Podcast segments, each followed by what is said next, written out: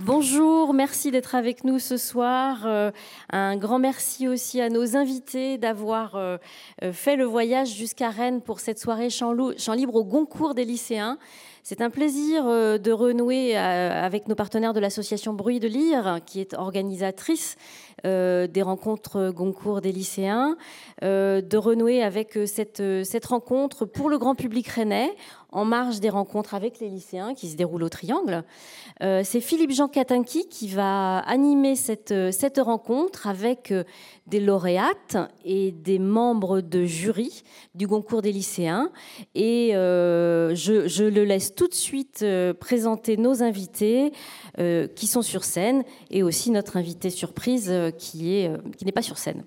Voilà, et, qui a le, et, qui a le, mérite de se rendre disponible pour nous. Donc, euh, je vais commencer par euh, saluer Neige, qui est la lauréate 2023 euh, de ce prix Goncourt des lycéens.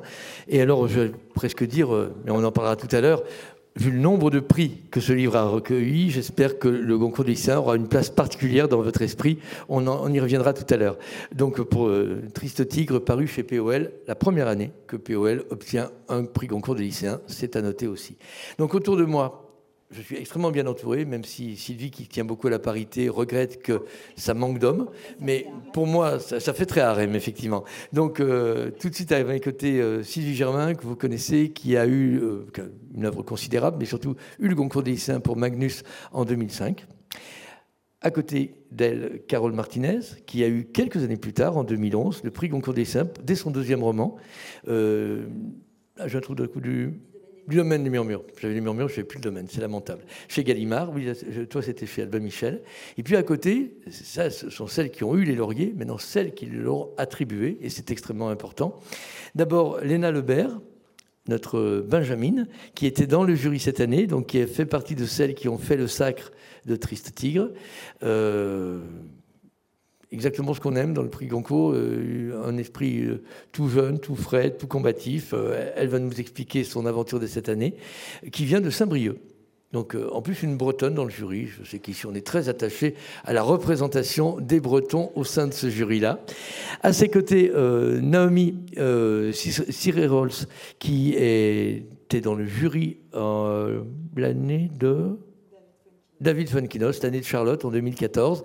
Et vous allez vous rendre compte qu'il se passe quelque chose d'extrêmement important. Quand vous êtes dans le jury du concours des lycéens, où il y a une espèce de fatalité, malédiction, euh, grâce, je ne sais pas, elle travaille dans l'édition. Elle travaille euh, au Nouvel Attila.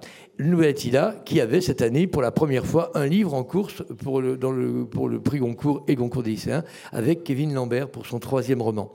Et puis, la fatalité, la grâce, je ne sais pas ce qu'il faut dire, mais c'est exactement la même chose qui nous est arrivé avec euh, Léa Marty, qui était dans le jury Goncourt l'année où Carole Martinez a obtenu son prix en 2011, donc trois, ans, voilà, c'est le moment des remerciements, et, et qui travaille, elle, aux éditions Stock. Et ce qui est plus intéressant encore pour nous, c'est que l'an dernier, le prix Goncourt de lycéen est allé à un livre de stock dont Léa s'occupait enfin, qu'elle était l'éditrice du, du, prix Goncourt euh, des lycéens 2022. Donc vous voyez qu'en fait, je ne sais pas si tous les gens qui participent à cette aventure folle et qui font partie du jury final ont un virus euh, littéraire assez marqué pour en faire leur métier, mais nous avons autour de nous euh, des lauréates et des gens qui ont fait des lauréates et qui parfois se préparent à préparer ceux des années qui viennent. C'est donc extrêmement prometteur pour nous. Je viens vers Neige parce que je ne voudrais pas la, bloquer trop longtemps. merci encore une fois d'avoir accepté ce duplex. Ça n'est pas si simple d'autant que vous êtes en, plein salon littéraire là en ce moment. Oui, oui, oui, bonsoir. Je suis à Guadalajara, au salon du livre. Donc, non seulement vous êtes très loin, mais en plus vous êtes encore en service commandé, puisque vous êtes en plein salon du livre. Alors, j'avais quelques questions que je voulais vous poser, qui bien sûr vont vous paraître extrêmement banales, parce que quand on a autant de prix que vous en avez eu, le prix littéraire du monde, le prix des Inrecuptibles, le prix Jean-Marc Roberts, et récemment encore le prix Femina. Euh, ce prix concours des lycéens, euh, c'est presque peut-être pour une cerise sur le gâteau, c'est un prix de lecteur, c'est déjà très différent en soi. Et il y a quand même des. Est-ce que vous, d'emblée, quand vous l'avez eu, ce prix, vous avez eu le sentiment qu'il était un peu particulier par rapport à la moisson qui venait couronner euh, Triste Tigre, parce que justement, il est donné par de très jeunes lecteurs. Votre livre, que les gens ont quand même, pour beaucoup d'entre nous, déjà lu ou euh, savent de quoi il s'agit, savent que la jeunesse est aussi au cœur de ce livre-là, et que ce soit de très jeunes lecteurs, de très jeunes lectrices, garçons et filles, qui, à peine plus âgés que votre euh, héroïne, est-ce que si je peux dire ça, le jeu qui parle dans ce livre-là, euh, que ce soit des gens aussi jeunes que vous, quasiment au moment de, des drames que vous avez vécus, qu'ils choisissent, est-ce que c'est quelque chose qui vous touche particulièrement? Oui, je crois que ça me touche particulièrement le lectorat des lycéens. Déjà, j'ai été très surprise par la réception de mon livre, parce que ben, ça m'est jamais arrivé dans ma vie, hein, un livre qui a une réception comme ça, et un lectorat qui touche toutes sortes de lecteurs-lectrices. Ça, c'était vraiment très, très surprenant. Et euh, il y a un lecteur imaginaire dans mon texte. Un espèce de lecteur, une lectrice qui est... C'est une adresse, mais c'est un lecteur que je n'ai pas imaginé en tant qu'une personne réelle c'est un lecteur, voilà, c'est une solitude à laquelle je m'adresse, une, espèce d'intensité d'une solitude qui peut, ça peut être n'importe qui en fait. Donc d'une certaine façon, il n'y a pas de différence fondamentale entre un lecteur jeune ou un lecteur vieux, un lecteur femme ou un lecteur homme ou un lecteur non binaire. Il a, j'ai pas postulé un lecteur particulier, mais le fait qu'aujourd'hui ça existe, qu'il y a une réalité de lecteur, de lectrice, et que mon texte soit euh, reçu comme ça par des lycéens, oui, ça a, une qualité un peu particulière pour moi. J'essayais de comprendre pourquoi. Et je pense que euh, c'est un âge où on est dans une intensité, quoi qu'il arrive. On se pose des questions de vie et de mort. Est-ce que j'ai envie de vivre? Est-ce que j'ai envie d'être euh, un adulte dans ce monde qui arrive? Si je fais ce choix de vivre et d'avancer là-dedans, comment est-ce que je veux vivre? Enfin, toutes ces questions-là qui sont des questions, on va dire, existentielles, philosophiques et extrêmement profondes, ça nous met dans une intensité. Et moi, j'ai postulé aussi dans, ce texte-là une, une, intensité. Donc, en, réalité, je comprends, j'imagine en tout cas que euh, on se connecte à cet âge peut-être pas tout le monde, hein, mais que disons qu'un âge où, les questions existentielles sont si présentes, ça, ça m'interpelle que mon livre leur ait parlé. Quand euh, vous avez euh, eu les attendus de pourquoi vous aviez ce prix dans la présentation des lycéens, on a retrouvé pas mal des, formules ou des mots qui avaient été utilisés par les jurys adultes quand ils avaient euh, avant choisi votre livre. Et moi, il y a un mot qui m'a frappé parce que les lycéens l'ont employé et pour moi, c'est un des mots clés pour rentrer dans votre livre, en tout cas pour moi ça a été un des mots-clés, c'était le mot énergie. Parce qu'ils ont parlé de l'énergie du texte, on peut même rajouter, parce que pour moi c'est quasiment constitutif du même diptyque, le mot audace. Il y a de l'énergie, il y a de l'audace, et le livre n'existe que parce que vous êtes mu par une énergie incroyable et que vous avez l'audace de donner une forme à quelque chose qui s'abstrait de la règle. Est-ce que c'est un roman? Est-ce que c'est un récit? Est-ce que c'est un témoignage? Parce que c'est euh, Est-ce que c'est un essai? C'est tout ça à la fois, parce qu'en fait la, la catégorie vous la balayez vous avez quelque chose à dire, cette énergie vous fait avancer et votre audace vous affranchit des formes. Enfin, moi, c'est comme ça que je l'ai reçu. Et ça m'amusait parce que quand j'ai repris votre livre, sachant que j'allais avoir la chance de dialoguer un peu avec vous, ce mot énergie, il arrive très tôt dans votre livre. Vous parlez de l'énergie du prédateur, il a une énergie physique, s'accompagne du même que il est l'énergie incarnée. Il y a l'idée que cette énergie, elle est à la fois dans son mental, elle est aussi dans son corps. Et vous, vous attribuez, quand vous dites je, aussi l'idée de l'énergie, d'aller au bout de ce que vous voulez dire. Et j'ai l'impression que si votre livre a autant stupéfié les gens, c'est parce qu'une énergie aussi combative, aussi investie, c'est rare quand ça s'affirme aussi vite, quand ça tient tout au long d'un livre qui, sans être très long, euh, demande quand même, euh, c'est comme un effort physique, il y a une espèce de, fatigue. Si vous faites un marathon, il faut tenir les 42 km. Et j'avais l'impression que c'est sur ce couple audace-énergie que vous avez emporté toutes les mises parce que d'abord, ça vous a permis de tenir votre livre. Alors, vous n'êtes pas forcément d'accord avec ces choix de mots, mais euh, est-ce que eux ont souligné l'énergie qu'il y avait dans votre texte? Est-ce que vous vous y retrouvez? Est-ce que c'est pour ça que votre livre peut convaincre des gamins enfin, excusez-moi pour le mot gamin, mais euh, on peut penser que le thème est tellement grave qu'il peut les bouleverser. Mais de là à le choisir devant tout le reste, ça suppose que ça va encore plus loin. On est non seulement happé, on est seulement concerné, mais on veut le mettre au plus haut. Est-ce que ce, binôme-là, audace Oui, ça me, ça me, parle tout à fait parce que c'était. Je sais pas si on peut dire mon intention, parce qu'on n'a pas nécessairement des intentions quand on écrit, mais en tout cas, c'était mon projet. De... Quand j'ai commencé à écrire ce livre, je sentais que quelque chose me brûle là. Quelque chose me brûle dans cette forme et de maintenir cette incandescence jusqu'au bout. C'était un peu ça mon projet. Et de. Euh, effectivement, moi, je suis une grande lectrice. Qu'est-ce qui m'intéresse quand je lis? C'est une expérience de lecture. C'est qui m'arrive quelque chose. Et donc, comment est-ce qu'on peut appeler cette chose-là? On peut appeler ça une énergie, effectivement, une. Ou alors une ardeur, puisque vous parlez d'incandescence. Peut-être que le mot ardeur, c'est le mot qui me manquait. Euh, énergie, audace, mais ardeur aussi. Parce que ce côté ardent, ça brûle et en même temps, ça alimente. Oui, et c'est curieux parce que c'est une espèce de réponse. C'est une, euh, une réponse à la violence qui m'a été faite. Euh, qui n'est pas, euh, c'est pas quelque chose que je dis noir sur blanc dans le texte, mais c'est quelque chose qu'on perçoit quand on le lit. Et ça, je voulais que ça soit très présent. Je voulais que essayer de faire entendre ma voix, et ma voix, c'est une, c'est cette énergie-là, une énergie mélancolique. Hein, je pense pas que ce soit non plus, euh, euh, c'est ambivalent. Hein, c'est une énergie qui a des moments aussi où ça descend dans l'obscurité, ça mmh. descend dans des endroits vulnérables. Mais je voulais en tout cas me la maintenir. Et c'est une énergie qui puise sa force dans la colère quand même. Euh, c'était important pour moi, c'était important et je pense qu'un public d'adolescents ou de gens qui sortent de l'enfance, cette colère-là, ils l'ont. Parce qu'ils sont là dans un monde complètement injuste.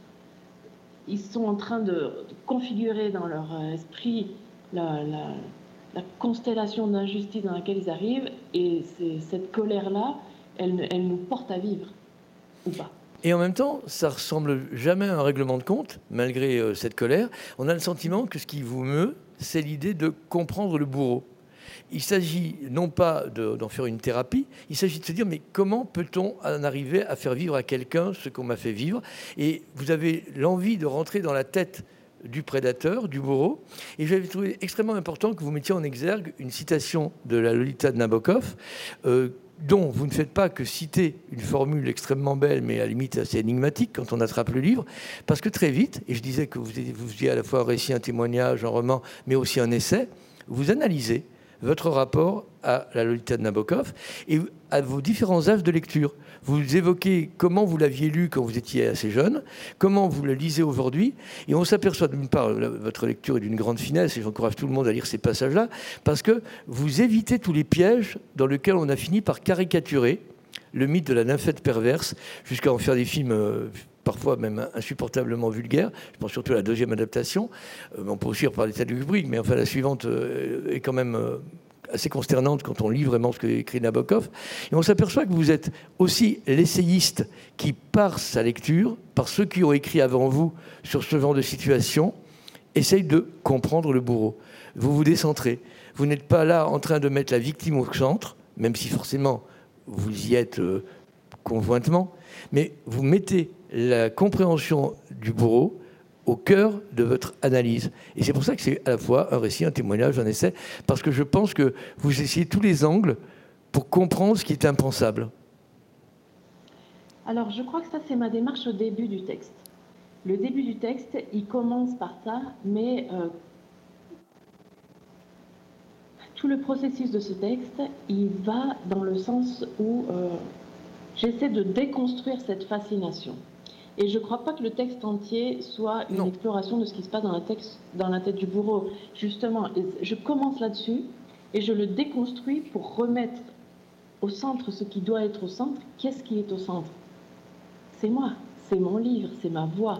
Mais simplement, moi aussi, je suis victime de cette fascination mhm. qu'on m'a obligée d'avoir pour la violence extrême qui m'a été imposée.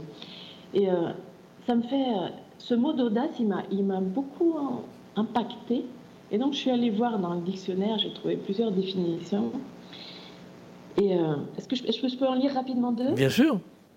Alors, il y a deux que j'ai trouvées hein, dans le dictionnaire. Qualité de l'âme qui incite à accomplir des actions difficiles, à prendre des risques pour réussir une entreprise considérée comme impossible. Courage extrême qui entraîne à des actions dangereuses au mépris des risques et périls. Et donc, le début de mon texte, il se situe complètement là-dedans il se situe dans je sais que c'est périlleux et que c'est impossible et que je me mets en danger Mais je commence là-dessus. Je commence sur... Euh, voilà, on y va avec euh, toute la violence que ça implique aussi pour moi et pour mon lecteur. On va essayer de se lancer dans ce truc-là qui est pratiquement interdit en fait. Et c'est pour ça que je trouve intéressant que euh, les lycéens aient choisi ce terme, parce que c'est un terme qui renvoie à la forme. Il renvoie effectivement au courage de parler de l'inceste, au courage de parler du viol et de, thèmes comme ça qui sont quand même pas faciles à aborder.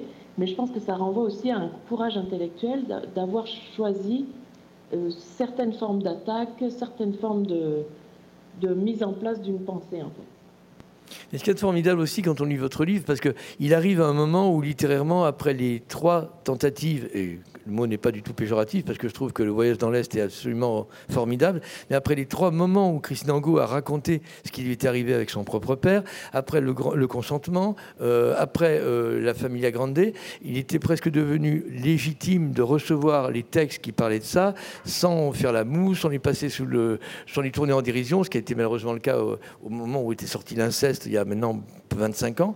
Et vous arrivez à un moment où on est pas familiarisé, mais prêt à recevoir ces textes-là. Or, vous nous surprenez parce que loin d'être une dénonciation, loin d'être une mise en, point, loin d'être un témoignage, vous avez des passages étonnants d'ailleurs, parce que d'un paragraphe à l'autre, vous dites que ce n'est pas un récit, après vous dites c'est mon témoignage. Enfin, vous, vous contredisez l'assignation d'une forme, et ça me paraît très bien parce que vous passez votre temps, après un passage certain, à, à Regardez ce que vous avez écrit. Là, je vais peut-être un peu trop loin. Et cette façon de commenter en permanence, ça n'est pas vraiment un commentaire, c'est un ajustement. Et ce que je trouve formidable, c'est que dans votre livre, quand vous dites je, vous êtes à la fois le jeu de l'enfant qui est abusé et le jeu de la femme qui fait retour là-dessus. Et la confusion de ces deux jeux qui fait que vous êtes vraiment au centre, c'est la réponse en fait la plus importante qu'on peut trouver parce que vous ne choisissez pas le moment réflexif en disant avec du recul, je peux dire, ou alors je me remets dans la situation, je ressouffre et je témoigne. Vous avez fait le tour, enfin, le mot est peut-être excessif, mais vous avez trouvé à concilier les deux moments essentiels. Et c'est en ça que pour moi, je vais commencer par l'idée de la formule de comprendre le bourreau, parce qu'en vous resituant à ces deux endroits à la fois, vous avez dépassé le bourreau. Vous pouvez en parler comme un témoin, vous pouvez en parler comme quelqu'un qui a compris beaucoup de choses, je ne dis pas que c'est curatif ni quoi que ce soit, mais cette dichotomie d'être les deux jeux à la fois fait que votre livre est parfaitement singulier. Et par rapport à ceux qui auraient pu se dire, mais on a lu d'autres livres sur ce genre de sujet, le vôtre est totalement à part parce qu'il a une puissance à ne jamais ne suivre qu'un fil. Et quand je parlais d'essais, quand je parlais de l'analyse de Nabokov, quand vous évoquez Virginia Woolf et la façon dont elle est abusée par ses demi-frères, il y a une culture que vous sollicitez jamais pour écraser, mais au contraire pour avoir des éclats, comme si on était euh, dans un kaléidoscope où tout faisait sens et on avance ensemble. Vous avez sans doute avancé pour trouver votre forme, mais nous, lecteurs, on avance avec vous et on pioche des éléments qui vont parfois rejouer 30 ou 40 pages ou 100 pages plus loin, parce qu'on les a gardés avec nous. Vous nous alimentez. Et votre livre parle en nous, parce qu'il a justement cette, euh, cette puissance d'être extraordinairement généreux dans sa proposition d'émotion et de ressenti. Et que des lycéens et des lycéennes si jeunes non seulement soient touchés par ça, ça me bluffe, et j'en suis extrêmement heureux, mais surtout qu'ils vous choisissent par-dessus d'autres livres qui avaient, pour certains, de réelle qualité. Ça veut dire qu'à un moment donné, la plus grande difficulté, la plus grande audace, je reviens sur ce mot-là, avec l'énergie que vous mettez, euh, ben, finalement, euh, disqualifie la concurrence, même si la concurrence est, un mot qui n'a pas beaucoup de sens en littérature. Hein. Il y a des prix de fin d'année, il y a des livres qui sont sur la ligne de départ, mais la force qu'il y a dans votre livre, à mon avis, elle va les poursuivre longtemps. Peut-être que nous avons déjà avec Léna une future éditrice. Ça serait assez logique, puisque ses prédécesseurs ont fait. Euh, une dernière question que je voulais vous poser, pour pas être trop long et vous libérer malgré tout. Euh, quand on vous avez vous-même euh, évoqué pourquoi ce livre s'appelait Triste Tigre. Euh, il y avait Tigre, Tigre, ce roman américain, cette confession qui est devenue, enfin un roman qui est devenu un témoignage qui a été publié en 2011, lisible par les Français par la traduction de Marie Dariussec chez Flammarion en 2012. Mais le terme lui-même venait d'un poème de William Blake. On a l'impression qu'il y a une façon de trouver toujours les fils, non pas pour vous protéger, mais pour vous dire qu'on n'écrit jamais seul, on n'écrit jamais de rien, et vous portez avec vous une conscience que l'acte d'écrire, c'est tout sauf anodin, c'est pas une distraction, et ça crée même une généalogie. Est-ce que je me trompe en étant aussi réducteur? Non, non, tout à fait, vous avez raison. Mon, idée, c'était... Il y a un troisième jeu, en fait. Hein. Vous avez mentionné le jeu de l'enfant et le jeu de la femme qui écrit depuis sa perspective d'aujourd'hui. Je crois que le, jeu de la lectrice, de, celle qui, de cette conscience qui analyse, qui réfléchit, qui lit, qui essaye de penser, il est très très présent et je pense que c'est celui qui est le plus présent dans le texte. Parce que je, je voulais proposer une espèce d'expérience bizarre. Qu'est-ce que ça peut faire d'être pendant quelques heures à l'intérieur d'un dispositif qui imite le fonctionnement de ma conscience Alors évidemment, je, sais bien qu'on ne peut pas faire un flux de conscience. Hein. Si je racontais ce qui se passe vraiment dans ma tête, ça serait un chaos complet. Mais euh, j'ai voulu essayer de euh, voilà, construire quelque chose qui donne cette sensation-là, qui permette de euh, percevoir, pas nécessairement de façon analytique, mais de percevoir comment ça se passe dans une tête de quelqu'un qui a été victime d'une violence extrême et qui essaie de réfléchir à ça. Et donc, euh, effectivement, on réfléchit à travers quoi On réfléchit à travers les lectures qu'on a eues, à travers euh, des généalogies de toutes sortes. Et c'est pour ça que je cite des livres mmh. canoniques, mais aussi des émissions de radio, mais aussi des conversations que j'ai mmh. entendues, mais aussi des choses qui n'ont rien à voir, parce qu'on réfléchit, on se nourrit. On se nourrit pour penser, pour imaginer, pour se projeter dans, voilà, dans, dans, dans l'existence avec plein, plein, plein de choses il y avait de, ma part une volonté de reconnaître cette lignée dont vous avez parlé, des gens qui ont ouvert la porte pour avoir le, la possibilité d'écrire ce que j'ai écrit, mais pas seulement ça, de, que mon texte soit reçu d'une certaine mmh. façon, qu'une réception soit possible, qu'il y a, des, portes que j'ai pas besoin d'enfoncer, et aussi voilà reconnaître toutes sortes de, de ramifications. On pense toujours à travers un, un magma de sources et je voulais que ça soit, très présent. je voulais encore une fois vous remercier de cette générosité de nous donner vos sources aussi, parce que je ne l'ai pas cité tout à l'heure, bien sûr, mais Margot Fragoso, qui avait écrit ce Tigre Tigre, publié donc en 2011, euh, est morte prématurément d'un cancer à 38 ans. Mais surtout, ce qui m'importait, c'est que son prédateur euh, a abusé d'elle de 7 à 22 ans. C'est extrêmement long. Et en fait, c'est son suicide à lui qui lui permet d'écrire. Il lui dit écrit ce que nous avons vécu, faisant un roman, elle en fera autre chose, mais elle a besoin d'autorisation de son prédateur. Or, vous, vous, vous êtes passé à l'étape suivante, vous avez décidé vous-même, à votre façon, d'apporter ce texte, je ne veux pas le réduire à ici, témoignage et tout, qui est d'une telle richesse. Et ce saut-là, vous n'avez pas besoin qu'on vous y autorise, vous voulez être autorisé vous-même à force de réflexion. Eh ben, on est extrêmement heureux que cette réflexion donne un texte aussi beau. Je n'avais pas lu le recueil de nouvelles que vous avez publié il y a une quinzaine d'années, ni le roman que vous avez publié il y a trois ans, euh, cinq ans, pardon. Euh, J'ai tort, purement. Mais euh, je sais qu'après un texte comme ça, je n'aurai qu'une hâte, c'est de savoir ce que vous aurez encore à nous envoyer, parce que vous avez un art de l'adresse de sportif de haut niveau, et vous ne nous ménagez pas, et j'attends encore de votre audace et de votre énergie. Merci en tous les cas de nous avoir accueillis euh, alors que vous étiez ailleurs, pris par autre chose. Mais vraiment, ce livre est somptueux. J'espère que les gens qui nous entendent là en sont convaincus. S'ils ne l'ont pas encore lu, ils vont jeter dessus. Et je pense que vous prenez rendez-vous avec chacun d'entre nous grâce à la force de votre, de votre écriture. Merci à vous. Merci, merci de m'avoir Et bon, bon salon à Guadalajara. Ben, je suis quand même extrêmement content qu'on ait pu avoir ce dialogue avec euh, Neige parce que c'était pas si simple, elle était loin, euh, la communication était a priori compliquée, mais euh, avoir une évocation du concours des lycéens sans avoir la lauréate, ça n'avait pas de sens. Et en même temps, ce texte est tellement fort qu'on n'a qu'une envie, c'est d'en faire parler. Et je vais d'abord me tourner vers celle qui a contribué au sacre de Neige. Léna, tu étais donc dans le jury cette année, tu es lycéenne à Saint-Brieuc. Tu as été représentante de ta région au jury final. Et donc, tu as assisté à toutes les délibérations. Alors, je sais bien qu'il y a un secret. A priori, on n'a pas le droit de dévoiler en détail ce qui s'est passé, mais la couleur, l'impression c'est quand même important. Est-ce que tu peux nous dire comment le livre s'est dégagé? Parce que vous aviez, maintenant de plus en plus fréquent, on avait la liste des finalistes, ceux qui étaient mieux placés d'après les jurys régionaux, et on savait que Neige était encore en course pour euh, Triste Tigre, mais on se disait que peut-être les lycéens, sachant qu'elle avait déjà eu plein de prix, dont le Fémina, allaient se dire euh, est-ce qu'il a besoin de notre prix? Or, visiblement, ça ne vous a absolument pas euh, influencé vous avez délibéré entre vous et le texte est imposé euh, facilement. Comment ça s'est passé? Euh, Bah oui, je ne sais pas si vous m'entendez bien.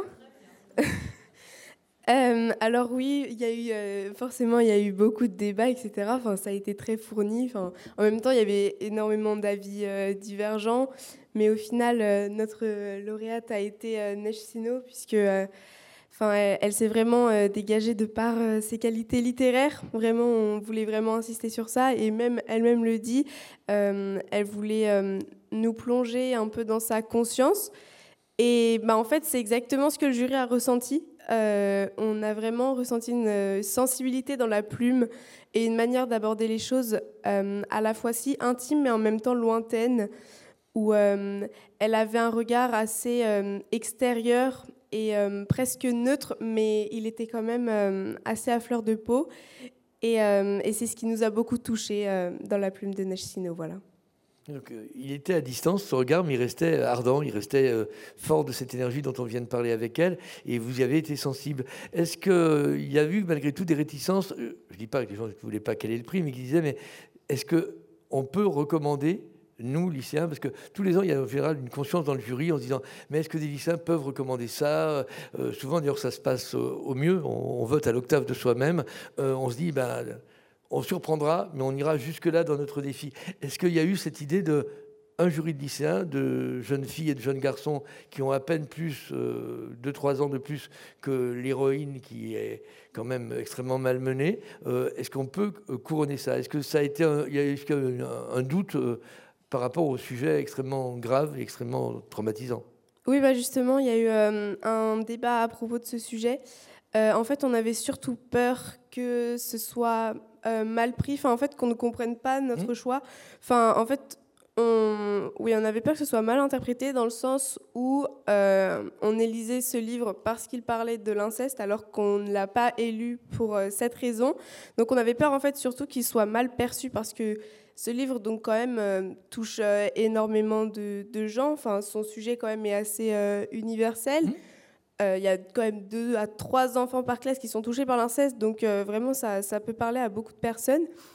Et en fait, on avait peur qu'il soit, mal interprété, que notre choix soit, soit assez controversé.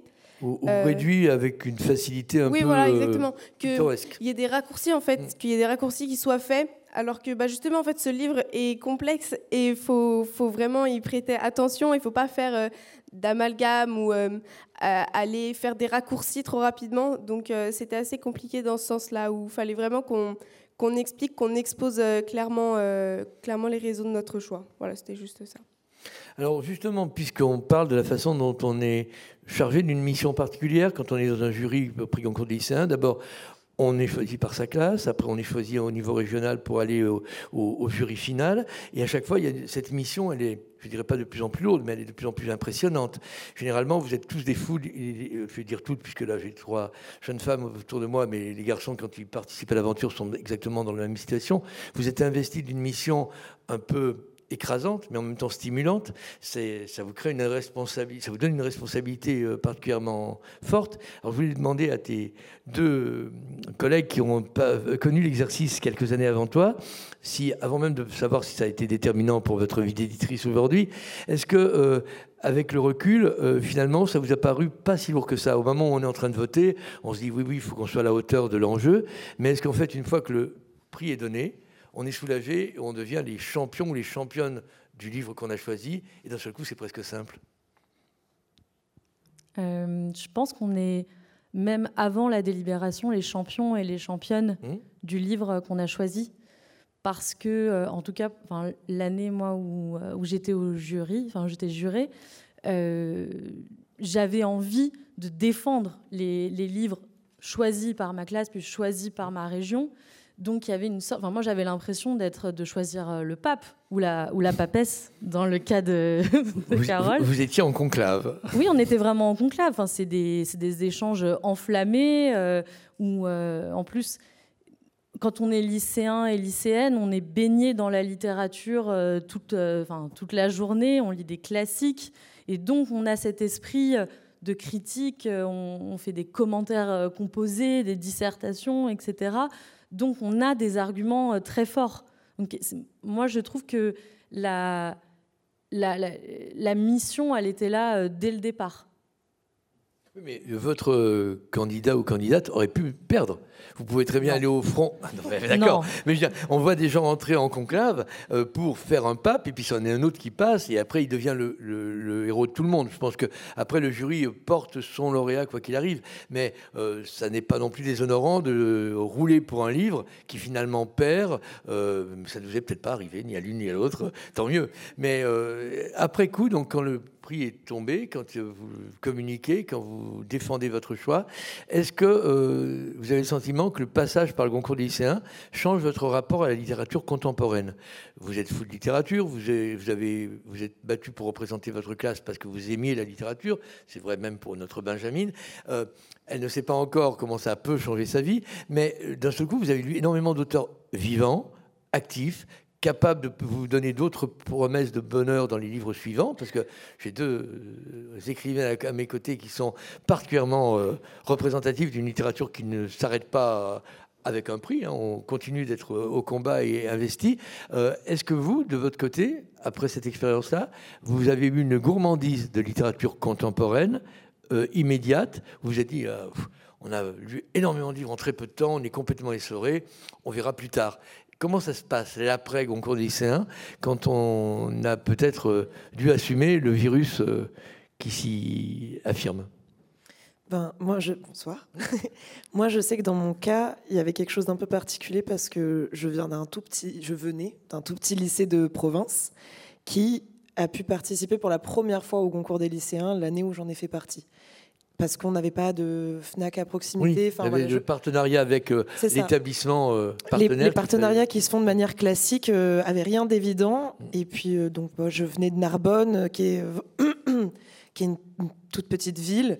Et de participer à ça, ça avait aussi... en tout cas, je sais que moi, dans la motivation euh, on parlait tout à l'heure d'un champion, mmh. euh, enfin de, vouloir incarner quelque chose. Je crois que moi, il y avait aussi un, vrai désir de, mener cette expérience-là jusqu'au bout pour aller à la rencontre euh, justement de, l'auteur que, que moi j'avais voulu défendre. Et puis ça me paraissait une chance inouïe. David Fonkinos était ton champion? Oui. Tu as gagné. elle, gagne toutes. Oui, hein. oui, oui, je l'ai défendu ardemment. Il y avait pas, c'était pas très difficile, mais euh, mais, mais, c'est vrai qu'il y avait aussi quelque chose de l'ordre d'une opportunité qu'il faut saisir et qu'il faut surtout pas lâcher. Et je sais que par la suite, euh, ça a permis de, pour les classes qui ont suivi, de, de, chercher à y prendre part, de continuer de. Enfin, en fait, ça, ça a créé quelque chose. C'est une euh, émulation. oui. Et puis, puis ça a créé de la visibilité pour ce lycée-là aussi. Du coup, il a été rappelé. Enfin, mes enseignants ont pu continuer avec leur classe suivante d'essayer de, d'y prendre part. Donc, donc ça, je sais que c'était une chance. Et dans le désir de lecture, euh, enfin bon, moi, je pense que j'ai depuis très jeune été euh, très contemporanéiste. Mmh. Donc j'ai aimé mmh. lire des livres d'auteurs vivants, euh, pouvoir les rencontrer ou pas, mais en tout cas, souvent avoir accès à, à leurs propos sur ce qu'ils peuvent écrire. Parce qu'un livre leur échappe, mais je suis toujours très curieuse, très désireuse de pouvoir comprendre ce qui la nourrit le, dans le processus d'écriture, surtout souvent. Donc je sais que derrière, euh, j'ai continué de lire. Alors je reviendrai tout à l'heure vers vous pour savoir le lien qu'il peut y avoir entre votre métier d'éditrice aujourd'hui et ce concours lycéen, parce que vous avez peut-être passé par d'autres tentations. Mais avant de vous quitter en tant que groupe de trois, je voudrais savoir si vous étiez, avant le concours lycéen, de grandes euh, lectrices de littérature de jeunesse. Parce que le salon du livre en Seine-Saint-Denis, qui se tient à Montreuil depuis deux jours, est le grand moment où les médias euh, mettent la focale Noël n'est pas très loin, on présente les albums. Enfin, c'est une espèce de grande fête de l'édition jeunesse. Il y a des, certains des, des, jurys qui ont lu à 9 ans, 10 ans, 11 ans, euh, sont des fans de Mourleva, de, euh, qui voulaient euh, Béatrice Alemania, puisqu'elle vient d'avoir la Grande Ourse cette année. il y a une culture de la lecture qui commence par des auteurs qui ont épingle, qu'on qualifie de auteur jeunesse. Est-ce que vous appartenez à cette génération-là qui avait lu beaucoup de romans dès l'enfance, le début de l'adolescence et ce qu'on appelle maintenant les young adultes, euh, avant même de lire des auteurs édités chez des éditeurs adultes stricto sensu? Est-ce que vous avez eu ces préalables-là, les unes et les autres, ou est-ce que vous avez été rattrapé juste simplement au, moment des années lycée ah Oui, non, complètement. Moi, j'étais une une fervente, euh, enfin j'étais une cliente euh, de, romans jeunesse, mmh. mais je pense que quand on lit euh, à cet âge-là, quand on lit tôt, on se rend pas compte qu'on lit mmh. des romans jeunesse. On mmh. lit juste des bah, romans. Bah, vous avez raison. En plus, ce sont des romans tout courts, visibles très tôt, mais c'est des romans tout courts. pardon. Oui, c'était et en fait c'était très intéressant par la suite en travaillant dans l'édition de voir cette segmentation entre les romans jeunesse, les romans pour ados, le young adulte, euh, et puis la littérature contemporaine, parce que quand on est un lecteur euh, depuis toujours, il, y a une continuité et on ne se pose pas la question. Mhm. Et c'est assez. Enfin, moi, je trouve que c'est assez triste aujourd'hui euh, quand on dit ah oui, que ce soit pour les éditeurs, c'est un éditeur de littérature jeunesse, un, éditeur de littérature française, ou même pour les auteurs, c'est la même chose. On peut, on peut très bien écrire. Carole, tu écris des, des, des, textes aussi pour, pour enfants, je crois. Voilà, c'est ça. On peut, quand on écrit, mhm. on peut. Enfin, on peut écrire pour tous les Ça, ça c'est devenu possible depuis une vingtaine d'années. Euh, c'était tabou quand un, grand auteur faisait un album jeunesse dans les années 90, soit il ne savait pas le faire, et c'était assez pitoyable. Enfin, j'ai des exemples euh, qu'en son temps j'ai critiqué, mais je n'accablerai pas ces gens qui par ailleurs sont honorables. Euh, mais je pense que la frontière, elle s'est aussi lâchée dans la tête des auteurs qui se sont dit mais, je ne suis pas tout à fait d'accord. Il y a eu quand même, je sais pas, il y a eu Tournier, il y a eu Stenbeck, il y a eu. Tournier, Stenbeck, c'est quand même pas pareil. Ils font pas des albums albums illustrés, ils font pas des textes concurrencés par une illustration. Je veux dire, euh, faut une certaine humilité pour que son texte compte peut-être moins que l'image. Et c'est dans les années 90 qu'on a vu, euh, bah, je vais même le lâcher, euh, Tar Benjeloun faire un roman qui n'avait aucun intérêt. Il mettait ses petites obsessions. Ce qui comptait, c'était l'Orient qui était présenté dans l'album, qui était assez plaisant, mais le texte était très pauvre à côté. il y a un moment où c'est devenu presque un, presque un caprice d'auteur. Tiens, si j'écrivais pour la jeunesse, il faut une vraie finalité. On n'écrit pas pour la jeunesse. On a peut-être un texte simple qu'on peut recevoir tôt. Et là, du coup, les auteurs sont libres. Mais dans les débuts de l'édition jeunesse, Albin Michel, Gallimard, avant même Le Seuil, il y avait quand même beaucoup de textes. C'était des prétextes. À part Pénac, qui a tout de suite su écrire pour les très jeunes avec le même genre d'investissement que ce qu'il faisait en adulte. Beaucoup des albums parce que c'est essentiellement des albums faits par les auteurs, euh, c'est peut-être moins vrai des romanciers, quand c'est des romans sans images. Maurice Genevoix, enfin, il y en a plein des, des, des, des beaux textes euh, jeunesse, plein de, de, de, gens qui ont travaillé autour des contes, qui ont travaillé. Et je ne trouve pas que ça soit juste euh, un prétexte ou n'importe quoi. Non, vraiment, Saint-Exupéry, enfin, il y en a mmh. plein. C'est pas du tout. c'est ce qui se passe, c'est qu'en revanche, il y a un marché jeunesse maintenant qui est absolument considérable, mmh. ça c'est sûr, et que donc, ben, il y a il y, a, énormément de, textes jeunesse qui sortent, euh, beaucoup, beaucoup, alors qu'avant, j'ai l'impression que les textes euh, en jeunesse restaient longtemps, mmh. longtemps. Ils étaient mmh. là, ils étaient présents, ils n'étaient pas si nombreux que ça. Mais, mais que les auteurs adultes aient écrit des, euh, des, des textes pour la jeunesse. Moi, je crois qu'il y en a eu des tonnes. Et avec le plaisir, c'est pas l'idée d'écrire pour la jeunesse, c'est peut-être aussi l'idée d'écrire pour l'enfant qui est en soi, ou l'envie d'écrire un conte, ou l'envie de. Mais, euh, Mais je pense, Carole, que tu, tu mésestimes la façon dont les éditeurs ont sollicité des auteurs en disant et vous ne feriez pas quelque chose. Et c'est là qu'on a vu arriver plein de textes qui n'étaient pas à la hauteur de ce qu'ils faisaient en adulte, mais ça sortait quand même parce que on était allé les chercher. Euh, moi, j'aime énormément Michel Rio, qui est un écrivain qui me paraît considérable, mais il a fait un un, petit coffret de trois livres euh, dans les années 90 au seuil, où je voyais pourquoi lui abordait les textes comme ça, mais honnêtement, c'était plus pour personne. C'était plus pour les gens qui aimaient son, son écriture adulte, et c'était pas accessible forcément pour ceux qui étaient censés être les destinataires. Je pense qu'à un moment où le marché a amené à ce qu'on demande à des écrivains de faire des textes soi-disant pour la jeunesse. Or, il faut une nécessité. Alors ça, c'est bête si c'est juste répondre à une demande extérieure. mais, mais, qu'un auteur ait, envie et soit triste aussi de cette façon qu'on a de tout cloisonner, comme tu, mmh. dis, quoi. Parce que encore, euh, ça, ça va bien au-delà de jeunesse adulte. Euh, ça devient, c'est ce que tu disais, quoi. Il y a, il y a des young, enfin je sais pas, il y a romance, je sais pas quoi. Il y a, il y a plein de termes euh, incroyables mmh. pour une typologie comme ça. Enfin, je sais pas comment truc générique qu'on n'en peut Mhm. plus, quoi, parce qu'on ne sait plus à quoi ça correspond.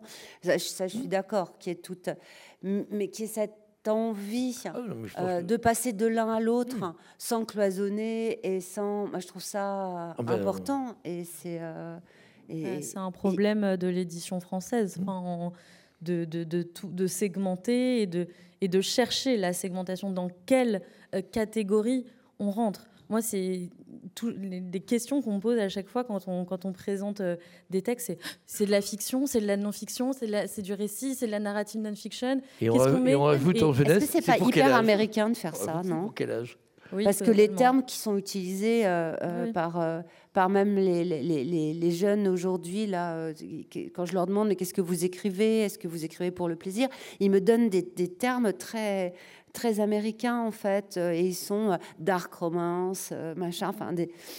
Et, et j'ai l'impression que c'est tellement segmenté justement que ça, ça- c'est c'est un peu inquiétant.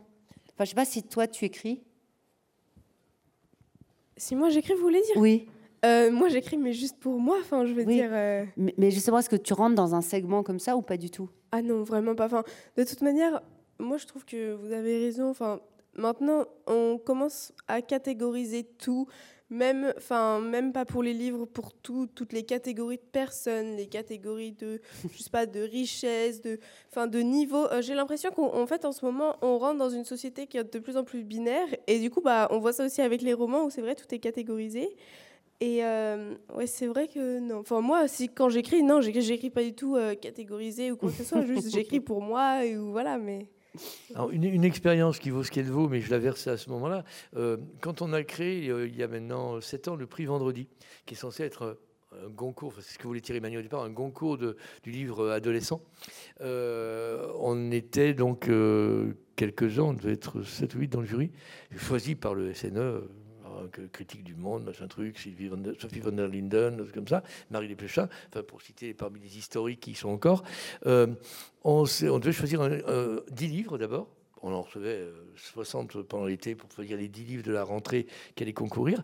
Et avec Sophie, on s'est pris en, en- quatre yeux on a dit on ne peut pas choisir un livre. La littérature de jeunesse est tellement mal représentée qu'il faut donner un prix, mais il faut donner deux euh, accessites, il faut donner euh, deux mentions pour que l'on voit la pluralité de ce qu'on propose à la jeunesse. Et avec le concours de Marie Desplechin, on a imposé ça. Au départ, les gens disaient mais les, mentions, elles ne sont pas dotées, il n'y aura pas d'argent. Je dis oui, mais on communique avec les 10 livres.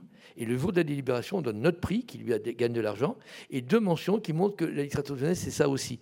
Mais il ne s'agissait pas de choisir le deuxième et le troisième.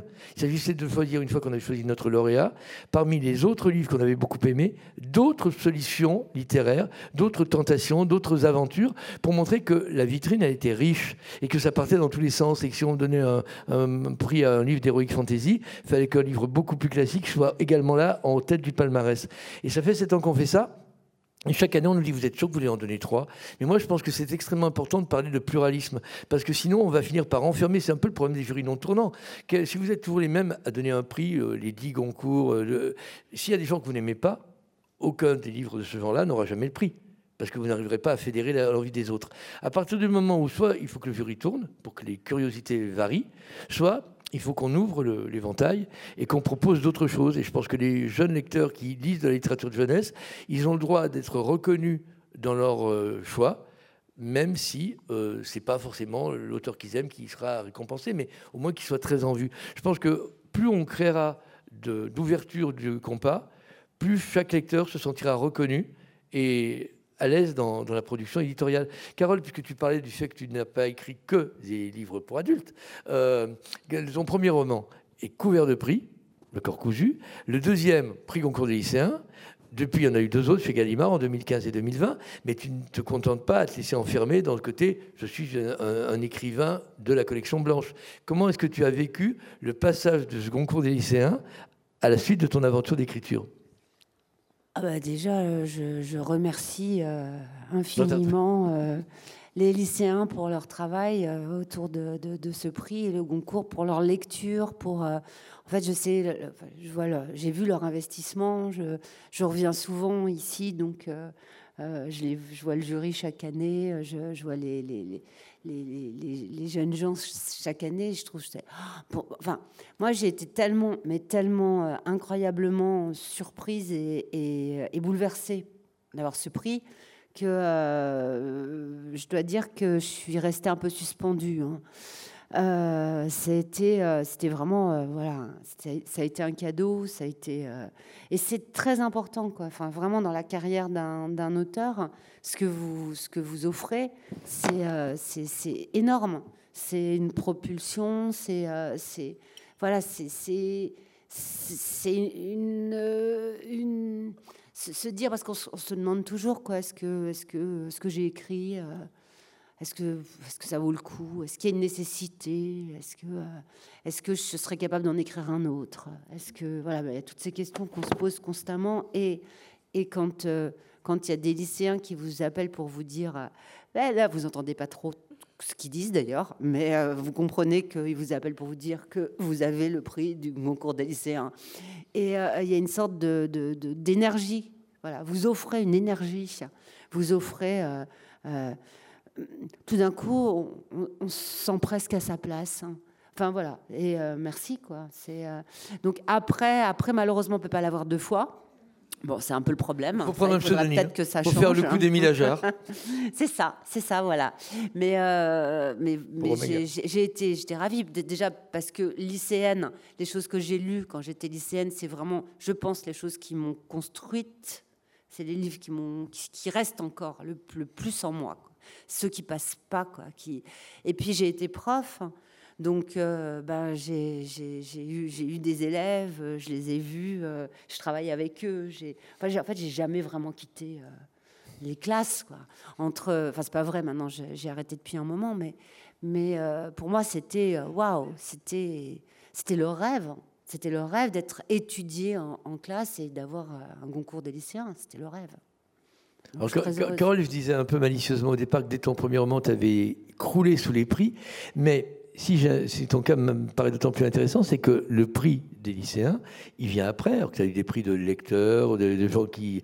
Euh, Mais j'avais eu le Renaudot des lycéens pour le cœur cousu. Ah ça j'avais... Les lycéens, en fait, d'une façon, ils ont été hyper gentils avec moi, les lycéens. lycéens mais non. Non, non, non, non, non, non, en fait, j'avais eu des prix de lycéens pour le cœur cousu.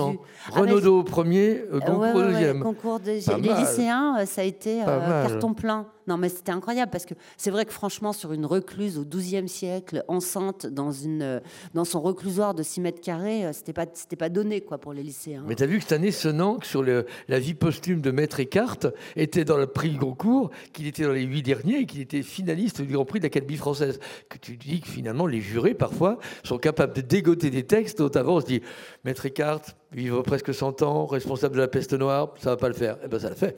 On a quand même des, surprises tous les ans. moi j'étais surprise, je leur demandais hein, aux jeunes du Goncourt, euh, des lycéens, je leur disais mais, euh, mais pourquoi moi?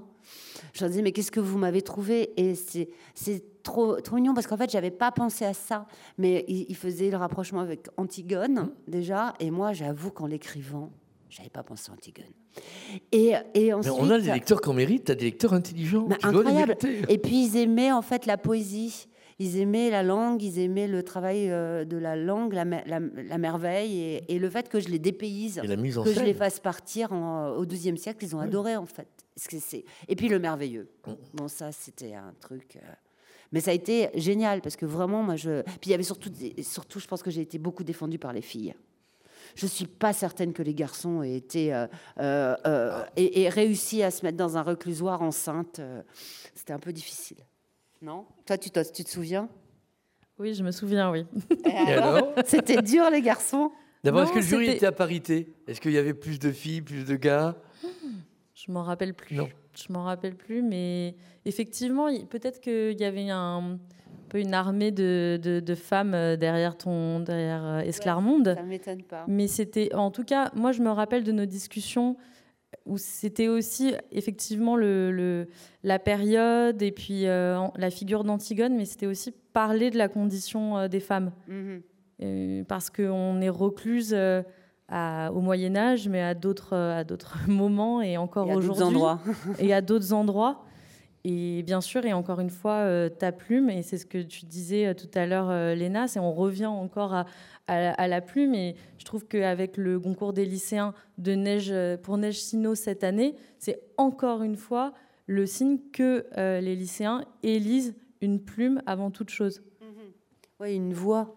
Et puis, et puis cette, cette, énergie dont tu parlais sur le livre, elle est vraiment dans son style aussi. Cette, euh, cette, il y a quelque chose de tellement percutant dans sa façon d'écrire je trouve, un neige. Alors, je voulais euh, donner maintenant la parole à Sylvie, qui est à côté de moi, parce que euh, Sylvie, c'est pas à ton premier roman que les lycéens t'ont sacré. D'abord, parce que tu n'as pas toujours été dans la liste du concours. Ils choisissent parmi ce que les concours euh, préemptent. Mais pour moi, je te rapprocherai ton cas de celui de Nancy Houston, qui avait déjà écrit pas mal quand Instrument des ténèbres a été la liste du Goncourt, et les lycéens, hop, on fait la razzia, on couronné Nancy, une dizaine d'années avant toi, en 96, je crois. Et toi, tu as une œuvre qui est repérée, euh, soutenue, des grands prix, Femina, euh, alors que as fait pratiquement 20 ans que tu es publié quand Magnus sort chez Albin Michel, et tu es à nouveau dans une liste Goncourt, ce qui n'était pas arrivé très souvent, et d'un seul coup, là encore, les lycéens ne laissent pas passer l'occasion et te célèbrent, te reconnaissent. Je voudrais dire d'ailleurs qu'à ce moment, à ce propos, que les lycéens ont parfois un flair incroyable. Ils ont couronné en leur temps, ben, je disais Nancy Houston, euh, Luc Lang, euh, Jean-Pierre Milovanov, euh, euh Manu Kuroma, des gens qui sont réellement importants, que les adultes, eux, n'ont pas su reconnaître.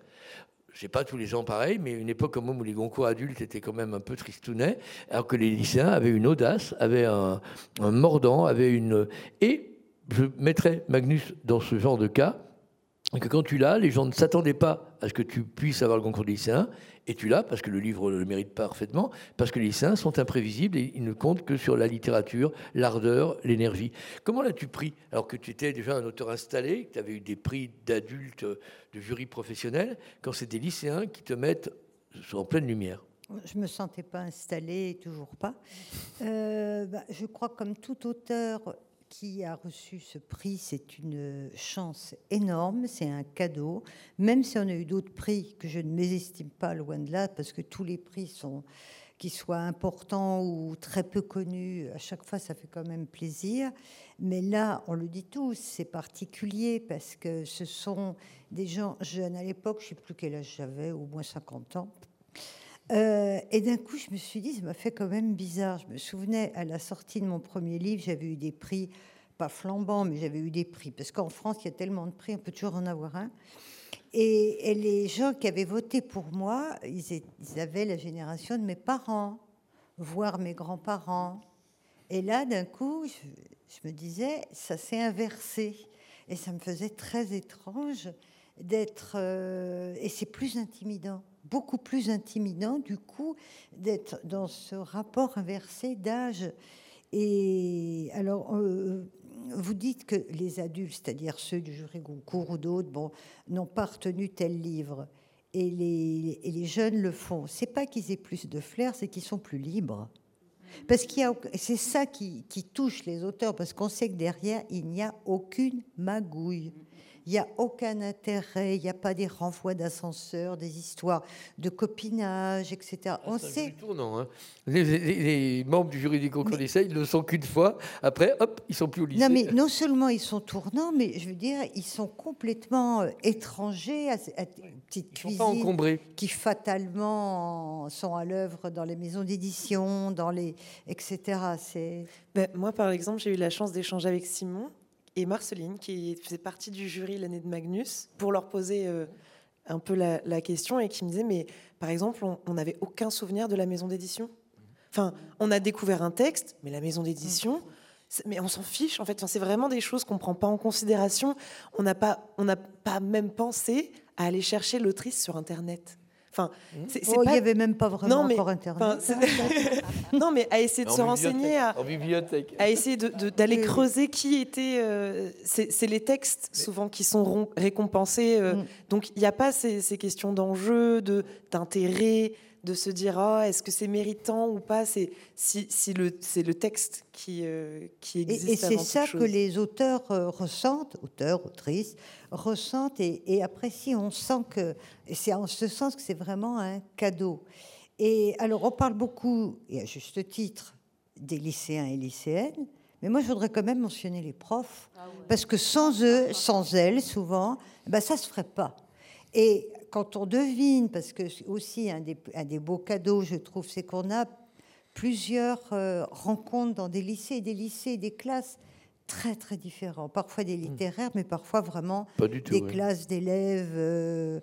Me souviens, il y en avait, c'était une classe, pour devenir euh, électricien, c'était un prof fou qui les avait lancés là-dedans, des gamins qui n'ouvraient jamais un livre.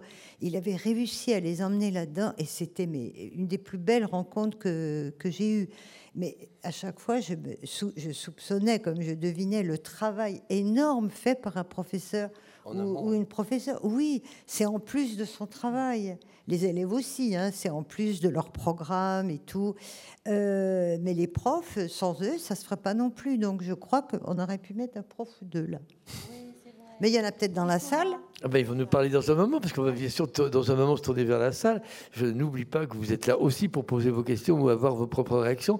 Ce qui m'amuse quand même, je vais peut-être pousser le bouchon un peu loin, mais à me dire, je me demande si les lycéens n'ont pas fait école, parce que dans les premières années où les lycéens sont très à part du choix des grands, parce que vous savez, au début, il y avait beaucoup moins de classes, et on sentait que les profs avaient envie de faire voter leurs élèves comme les grands.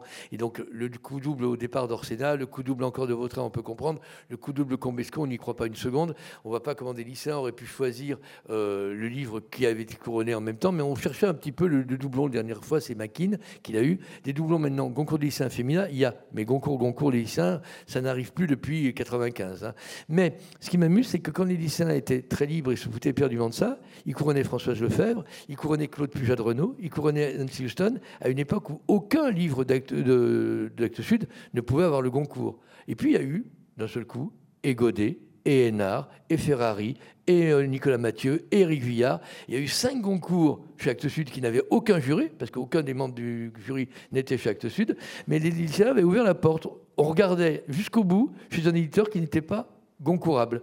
Et c'est les lycéens qui ont donné sa légitimité à Actes Sud. Et maintenant, euh, c'est acquis. Mais a, les lycéens ne font pas attention aux maisons d'édition, mais les éditeurs regardent ce que font les lycéens. Et je pense que ça change aussi dans la tête des jurés qui regardaient de plus près la rentrée avec ce suite en disant mais on va peut-être en mettre un ou deux dans notre liste de départ. Et reconnaissons quand même que les deux doublés les plus intéressants récemment, c'est Godet, Goncourt des lycéens 2002, Goncourt tout court 2004, Hénard, Goncourt des lycéens 2010, Goncourt tout court 2015. C'est-à-dire qu'on a l'impression que les grands regardent de près la curiosité et l'audace des lycéens, n'oublient pas de suivre les auteurs, et si parfois euh, ils sont convaincus, euh, ben, ils lui donnent le Graal quelques années après. Mais à mon avis, ça vient aussi des lycéens. Si les lycéens n'avaient pas eu l'audace d'aller sortir son deuxième roman, Laurent Godet de l'anonymat, à 30 ans, du coup Goncourt à 32 ans, Goncourt tout court, et Hénard, ils n'auraient peut-être pas les parcours qu'ils ont eu depuis. Et ça, je crois qu'on le doit effectivement à l'audace des lycéens et à l'investissement des profs. Tu as tout à fait raison. Parce que moi, je me souviens d'avoir vu un gamin qui avait lu deux livres sur la sélection et qui en parlait avec les yeux. J'y suis arrivé. Et son prof était heureux comme tout. Il n'a pas harcelé en disant euh, T'en as pas lu assez pour avoir un avis euh, circonstancié. Il avait réussi à ce que ce gamin qui avait jamais fini un livre en avait lu deux. Et c'est là qu'on voit que c'est un miracle, ce prix-là. Parce que quel que soit le résultat, quelle que soit la façon dont il va être représenté à l'échelon du dessus, parce que là, on, parle, on a la crème, on a celles qui vont jusqu'à Rennes choisir le lauréat de l'année. Mais quand vous faites le tour, que vous suivez d'un peu près ce qui se passe euh, au premier niveau, on s'aperçoit qu'il y a des gamins qui sont heureux d'avoir pu lire un ou deux livres, parce que pour eux, c'était impensable. Et ça, encore une fois, tu as tout à fait raison, Carole et Sylvie aussi, bien sûr, ça ne serait pas possible sans les profs. Parce que jamais un gamin qui a jamais fini un livre hors programme scolaire euh, ne pourrait euh, te dire avec émotion qu'il en a lu deux. C'est magique. Et moi, j'aimerais bien savoir s'il y a beaucoup de membres du jury euh, qui deviennent écrivains derrière. On a déjà des éditeurs, c'est déjà pas mal. Mais ouais, ouais, non, mais il y a des éditeurs, mmh. mais est-ce que voilà, j'aimerais, j'aimerais bien savoir en fait euh, si euh, non, vous savez pas, vous n'avez pas de statistiques là? Non, il y a pas. Encore, faudra censer. Non, nos amis, euh, nos amis profs ne savent pas. juste avant de me tourner vers la salle, je voudrais juste revenir à nos deux expériences d'éditrices. Vous êtes passé sans heure et presque logiquement de jurer Goncourt à éditeur Si vous avez d'emblée pensé que votre carrière ce serait dans la littérature, ou est-ce que vous avez eu la tentation de faire du marketing Vous avez dit non, finalement, autant être éditeur. Comment ça s'est passé? Parce qu'il y a une dizaine d'années pour l'une comme pour l'autre, un peu moins pour l'une, euh, un peu plus pour l'autre, entre le moment où vous avez joué le jeu du concours des lycéens et maintenant, vous êtes éditrice et parfois déjà couronnée de succès au concours des lycéens, ce qui est quand même pas mal. Comment ça s'est passé? Quel était votre parcours à l'une et à l'autre? Moi, je crois que j'ai d'abord voulu être prof. D'accord. je crois qu'en fait, euh, comme je le disais, euh, bon, enfin, moi, mon lycée n'avait pas la possibilité de, prendre part au concours des lycéens. Et j'ai vraiment vécu ça comme une expérience euh, transformatrice et une vraie chance. Et je crois que j'ai d'abord eu envie de pouvoir rendre ça possible. Après, bon, évidemment, j'aimais la littérature, j'aimais les livres. Euh, euh, genre, je les dévorais par dizaines, euh, qui soient parfois bons, parfois moins quand on les relit plus tard. Mais en tout cas, je les consommais avidement.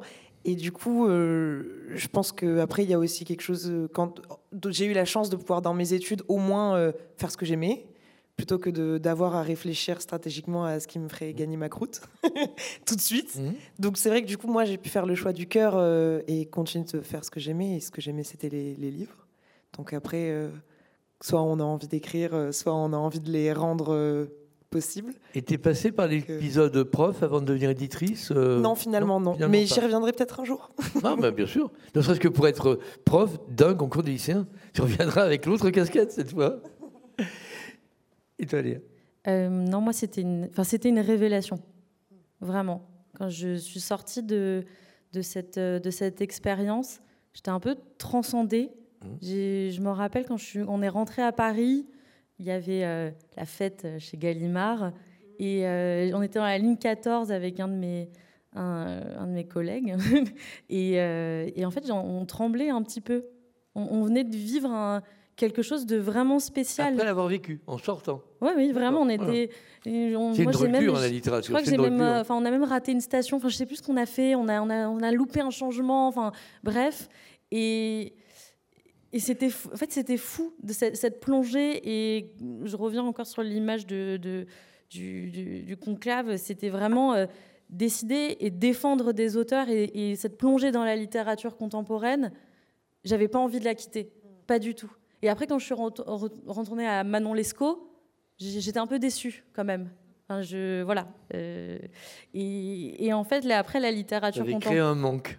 Oui oui oui vraiment et après, j'ai gardé la littérature contemporaine un peu avec moi euh, comme une protection et comme euh, une soupape de décompression euh, pendant mes études, parce qu'après j'ai fait une classe prépa en lettres classiques. Oh, donc, voilà, on, lisait des classiques. Il fallait surtout pas citer Annie Ernaux. Moi, je me rappelle, on me l'avait barré sur ma copie en disant non. voilà. Attendez, quel est le Nobel? Voilà. Mais non, c'est bon.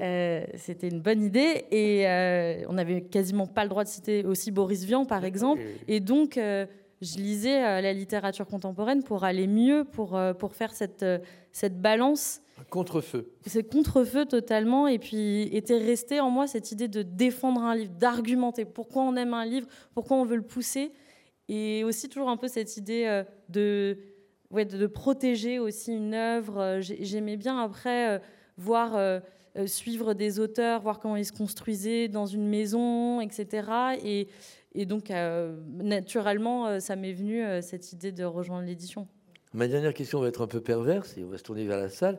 Est-ce que quand vous avez postulé l'une et l'autre au Nouvel Attila ou chez Stock, si c'est votre première maison d'édition, à moins que vous en ayez fait d'autres avant, vous êtes prévalu d'avoir été juré concours des Est-ce que vous dites, mais j'adore la littérature, d'ailleurs j'ai été juré et j'ai aidé à imposer un titre Ou est-ce que vous l'avez gardé pour vous? Ah, oui, évidemment. évidemment, évidemment, que, que, ça fait euh, que c'est une superbe carte de visite. Mais vous avez osé la jouer Ah oui. D'accord, mais est-ce que ah, oui. vous pourriez la garder pour ah vous mais ah non, pas osé, ça fait. Ah non, bien sûr que j'ai osé. Bien sûr que j'ai osé. pris avec. Euh, mais parce qu'en fait, je trouve que ce que ça dit. Plus 10%. Je trouve que ce que ça dit de faire partie du, du, du, jury, quel que soit en plus qu'on soit président, présidente de jury ou qu'on en fasse euh, partie, ce que ça dit, c'est un un engagement, beaucoup de pugnacité aussi euh, dans le fait de vouloir mener une aventure jusqu'au bout, euh, de croire très fort en la littérature et en des auteurs et de vouloir les défendre avec, euh, avec, avec une énergie qui est, qui, est, folle parce qu'en fait, elle, nous est inspirée, elle nous a insufflé, et après, elle devient nôtre très vite. Et je trouve que cette énergie-là, elle est essentielle dans le milieu de l'édition, dans le milieu du livre de manière générale, surtout quand bah, moi, je travaille dans une maison qui, qui fait de la traduction, mais qui fait aussi beaucoup de premiers romans. si cette énergie-là, on l'a pas, c'est des premiers romans qui qui peuvent pas prendre leur souffle et qui peuvent pas exister. Ou qui en importe, parce qu'on parlait de Kevin Lambert. Exactement. Il a son éditeur euh, canadien. Oui, Heliotrope. Les livres paraissent chez nous avec quelques mois de décalage, parfois mhm. un an, parfois même un peu moins maintenant, puisqu'on a oui, rattrapé. Bah, du coup, on a réussi à rattraper le rythme. mais qui est paru en deuxième chez nous. Là, c'était le troisième cette année et qui a eu le premier d'ici. Donc, euh, on reste dans les, la façon dont votre maison d'édition finit par imposer des gens euh, qui viennent de plus loin. Oui. Mais en attendant, il faut ce courage-là. Accueillir des premiers romanciers ou accueillir des romanciers d'ailleurs qui est déjà aussi de vos. Euh, ah, je loupe le nom du bouquin d'Éric Chacour chez Philippe Ray, qui est aussi un livre québécois, qui est paru au mois de mars au Québec et qui est arrivé chez nous comme une nouveauté en août. Il y a quelques maisons d'édition, Philippe Ray, Nouvelle Attila, Le Tripode, qui font ce genre d'effort-là et c'est extrêmement bien pour la littérature française parce que euh, c'est du français, c'est de la littérature française, mais elle nous arrive. Euh, par les grandes portes quand vous les accueillez, alors qu'ils sont dans bah, leur propre maison ailleurs. C'est une littérature euh, francophone, au sens où l'entend, qui englobe, généreuse. Mais c'est vrai que moi, quand euh, donc j'ai rencontré Benoît Viro, qui est mon responsable euh, et l'éditeur du Nouvel Attila, le fait que j'ai été présidente de jury, je sais qu'il y a été sensible. Parce que ce qu'il a vu, c'est je pense que quand je disais pugnacité, je pense qu'il y a vraiment, je pense qu'il y a de ça et une envie aussi de, oui, de faire exister, enfin, ça coller à la ligne éditoriale, quoi, je pense, en tant qu'expérience. Et Léa, vous avez aussi dit que vous aviez été euh, membre du jury Ah oui, c'est une énorme fierté. D'accord, bah, c'est formidable. Non, on peut, on peut se sentir un peu intimidé. Est-ce que vraiment je peux dire ça euh? Faut pas se laisser intimider euh, dans le milieu de l'édition. Elle a tout compris. Elle a tout compris. Elle aura d'autres concours de lycéens. Bon, maintenant, j'ai été assez bavard avec mes invités. Ah oui, non, mais là, euh, la voix royale, elle a tout compris euh, ce soir. Euh, il y a devant un, micro ou deux, peut-être qu'il va à votre rencontre si vous avez des questions ou des réactions. N'hésitez pas, je vous les livre. Bonsoir à tout le monde. Merci aux différentes intervenantes. il faut dire que, bon, on est avec mon épouse co-président de l'association Bruit de Lire. Donc, euh, on est en pleine rencontre. Hein, on vient de se terminer la première journée, donc on est extrêmement fatigué. et voilà, on est extrêmement fatigué et en même temps, alors je reprends l'expression qui a été dite, plein d'une énergie hein, qui, est communicative et qui est l'énergie que nous ont donnée à la fois les écrivains qui étaient présents aujourd'hui. Hein, je suis accompagné à la gare tout à l'heure euh, et, qui, et qui nous ont dit tous, enfin qui m'ont dit, enfin à quel point cette journée qu'ils ont passée auprès des lycéens était un moment vraiment exceptionnel pour eux. Hein, et c'était pas, hein, c'était, pardon? Qui sont des lycéens du jury, à préciser. Oui. Les lycéens qui sont présents actuellement à Rennes font partie des 1500-1600 lycéens qui ont constitué le jury au départ. Dont les ah. Euh, et bon, ça, c'est un point. Donc, je crois qu'il y, a bien ça dans, le concours des lycéens. C'est vrai que bon, nous qui sommes très très loin d'être des lycéens, euh, on continue à cause de cette énergie hein, qui, nous qui est communiquée. Et je voudrais aussi qu'on rende hommage, ils sont à, côté de nous là. Hein. Il y a à côté de nous à la fois, et il faut pas l'oublier, celui qui a créé cette opération de concours des lycéens, Bernard Ledoz, hein, qui était prof à Rennes. Donc, on a, évoqué les profs, le, travail des profs, leur investissement. Et euh, c'est important aussi qu'on n'oublie jamais le rôle qu'a joué Bernard Ledoz, hein, qui est là, et qui continue, et qui est au conseil d'administration de l'association, et qui continue de donner de son temps. Il a même transporté des plantes vertes. euh, donc, euh, une photo ici. Euh, euh, donc, qui continue de donner cette, énergie-là. Hein, et puis, hein, Emmanuel Paty-Lacour, hein, qui est du premier jury de 88, qui avait élu Éric Orsena. Donc, on est très heureux que, que, les deux soient ici présents. Donc, on leur rend hommage, parce que c'est un peu eux aussi qui sont témoins de cette, cette grande histoire il y a maintenant euh, un peu quelques années, hein, mais c'est important d'avoir cette, cette mémoire-là.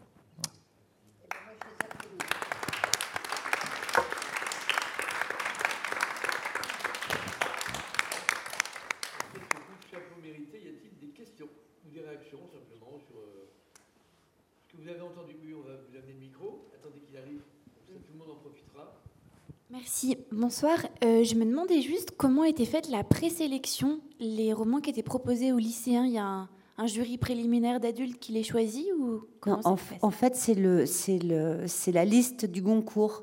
Ah, d'accord. Donc c'est pour ça que en fait les lycéens ont un choix quand même, euh, euh, un choix finalement assez restreint, puisqu'en fait ils ont la première liste du Goncourt.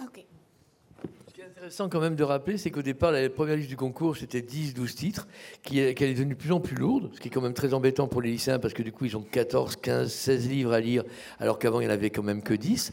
Euh, la seule règle, c'est qu'un livre qui a, un auteur qui a eu le concours des lycéens ne peut pas concourir euh, une nouvelle fois, même si entre-temps, Mathias Sénard ayant eu le prix en 2010, il était dans la liste de 2015, mais les lycéens n'ont pas eu à le lire puisqu'il avait déjà été couronné. Donc ça leur faisait un livre en moins. Quand de Chalandon est en course, comme il l'a déjà eu pour le quatrième mur, ils n'ont pas à le lire. Mais euh, globalement, c'est la première liste du concours. Et ce qui est intéressant, c'est que nous, on a vu l'évolution du jury Goncourt, parce que parfois, quand ils faisaient leur première liste, j'étais assez proche des demandes de Charleroux pour qu'on en parle assez souvent, ils me disaient ça. Je pense ça peut plaire aux lycéens. En tout cas, ils perdront pas leur temps à lire ça. Et de temps en temps, il y avait des livres audacieux que tel ou tel membre de jury, de coin, euh, Charleroux, faisait mettre en disant il est utile qu'il se confronte à ça. Et je pense notamment à, bah, Triste Tigre cette année. Je pense que ça, il, y a, qu'il y ait eu débat dans la première liste du concours en disant les lycéens vont quand même avoir ce texte-là à lire. Quelle responsabilité on prend?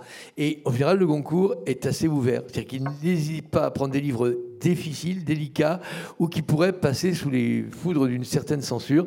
Malheureusement, pratiquement un an sur deux, il y a des lycées qui demandent à ce qu'un livre qui est dans la sélection concours ne soit pas donné à lire à certaines classes. C'était encore le cas cette année, notamment d'ailleurs pour le livre euh, de neige, euh, parce qu'il y a une espèce de censure pédagogique qui vient interférer entre la liste de départ, qui est celle des académiciens Goncourt, où ils sont seuls maîtres à bord.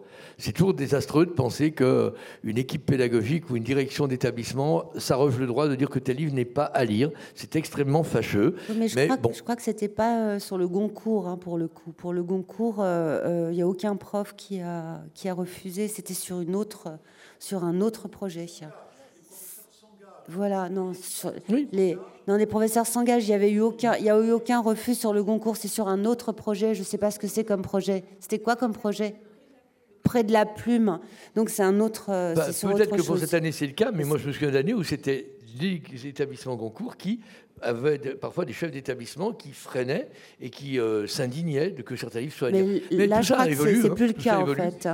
Non, c'est plus possible, c'est interdit. Enfin, il a- Et ça, c'est bien. Il aura fallu plus de parce 30 que ans pour arriver à ce que ce soit plus bien, possible.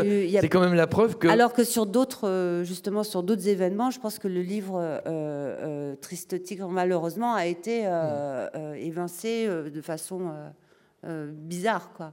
Mais bon, voilà.